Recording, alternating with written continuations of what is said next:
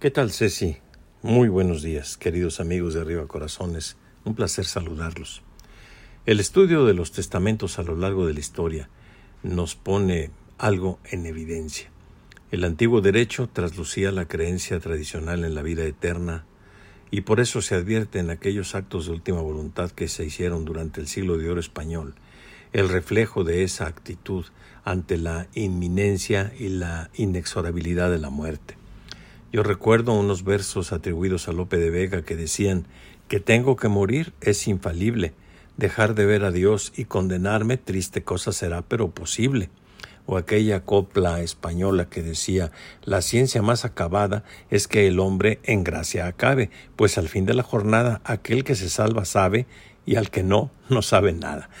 Bueno, pues sabemos bien que la muerte es un hecho inexorable, un hecho fatal que tarde o temprano nos llega, sin meternos en cuestiones fatalistas o depresivas, es una realidad con la que tenemos que vivir.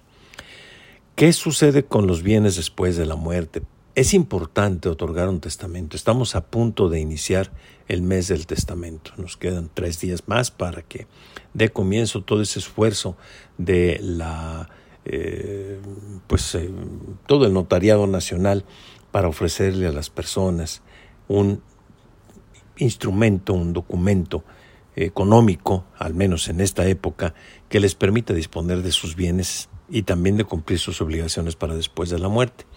El testamento es un acto jurídico, es un acto personalísimo, revocable y libre, según dice la ley, por el cual una persona dispone de sus bienes para después de su muerte. Es personalísimo porque su nombre lo está diciendo, es el propio interesado, la persona a la que debe de acudir con el notario a otorgar su testamento. Por ningún motivo podemos decir, bueno, yo aquí voy a mandar una carta o voy a mandar un audio, voy a mandar una grabación, llévensela al notario para que él me escriba el testamento. No se puede. Usted tiene que ir personalmente y llevar una identificación vigente, su INE fundamentalmente, con el objeto de que el notario lo pueda identificar.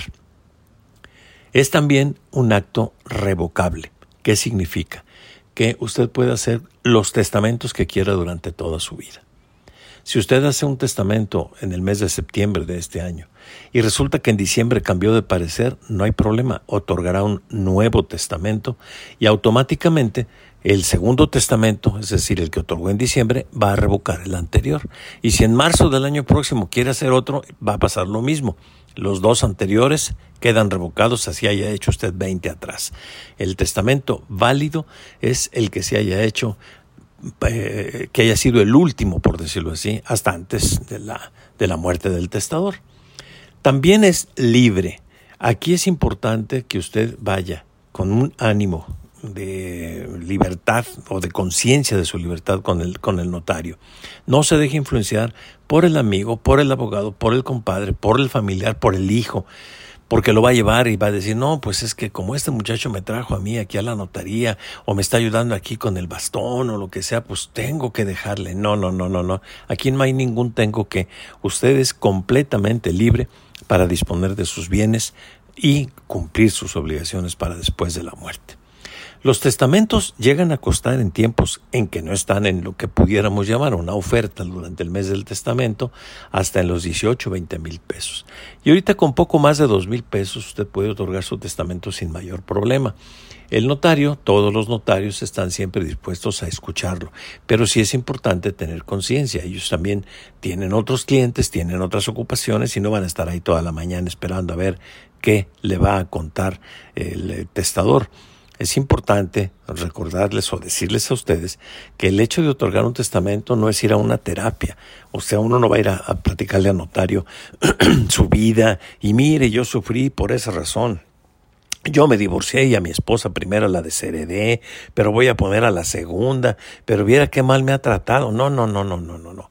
Olvídese de chismes, olvídese de argüendes. Usted debe de llevar sus cosas perfectamente determinadas y decir, notario, tengo estos bienes tengo esta familia. Quiero que estos, o estos amigos, como usted quiera, si no tiene familiares, o no quiere dejárselos a los familiares, está usted en toda la libertad, y usted le tendrá que decir de manera muy clara, esto es lo que yo quiero. que esta casa se le quede a mi esposa, esta casa se le quede a mis hijos, o se venda, o lo que usted quiera hacer. El notario le va a dar una sugerencia, no de cómo distribuir los bienes, no, pero sí le va a dar alguna sugerencia por ejemplo, respecto, si van a, comparecen tanto usted y su esposa, hacer lo que se llama los testamentos cruzados, porque hay personas que dicen, yo quiero dejárselo todo a mi esposa, y si ella se muere, pues que ella me deje todo a mí, y ya después veremos qué pasa con los hijos. Entonces se tiene que otorgar dos testamentos, en dos actos completamente independientes. Uno lo hace usted, el otro lo hace su esposa. Le repito, no necesita usted decidir en ese momento que se le va a entregar a su esposa lo que quiera. Usted es libre de dejarle lo que quiera a su mujer, a sus hijos, a algún pariente. Lo único que no se puede hacer en un, en un testamento es poner condiciones que son imposibles de cumplir o heredar, por ejemplo, todo su dinero como se hace en otros países a su mascota. Entonces hay limitaciones que el propio notario le va a ir explicando. Como ven, es un tema largo, un tema eh, complejo, un tema muy interesante, por supuesto, porque nos falta mucho que platicar, cuántos tipos de testamentos hay, eh, eh, a qué hora se puede otorgar un testamento, porque hay donde ve, pues hay horarios, porque alguna persona puede estar enferma, puede estar en un hospital y necesita, porque lo van a operar muy temprano en la mañana, hacer un testamento en la noche, como lo hace. Bueno, eso platicaremos la próxima semana, porque, repito, es un tema harto interesante, muy amplio. No me quiero despedir sin antes comentarles que cuando ustedes hagan su testamento, los bienes que ustedes están disponiendo para después de su muerte, subrayo, después de su muerte, les siguen perteneciendo a ustedes. Hay personas que dicen, yo ya no puedo vender mi casa, ya no puedo hipotecarla, eh, es más, ya no puedo seguir viviendo en mi casa porque como ya la testé, ya puse a mis hijos como herederos, ya les hice el testamento, híjole, pues ahora sí me quedé sin nada. No, usted sigue siendo el dueño. El punto está en que si se llega eh, a morir, bueno, pues todos nos vamos a morir, pero al llegar a su muerte, entonces sí, ese testamento se tiene que aplicar como su última voluntad, pero mientras usted sigue siendo el dueño de sus bienes. Así que la próxima semana, Ceci, si no tienes inconveniente, continuaremos con el tema eh, y también respondiendo las preguntas del público que tenga acerca de lo que son los testamentos, cómo tramitarlos, cuánto cuestan, algunas sugerencias notariales y demás. Si tienen alguna duda, les voy a pasar el teléfono en donde nos pueden localizar, que es el 33 38 17 25 98 33 38 17 25 98 nada más que nos eh, comenten que nos escucharon aquí contigo en Arriba Corazones y les podemos dar una asesoría personalizada y por supuesto con un buen descuento. Eh, nos vemos la próxima semana Ceci que tengan un buen día y que Dios te siga bendiciendo. Un abrazo Ceci. Buenos días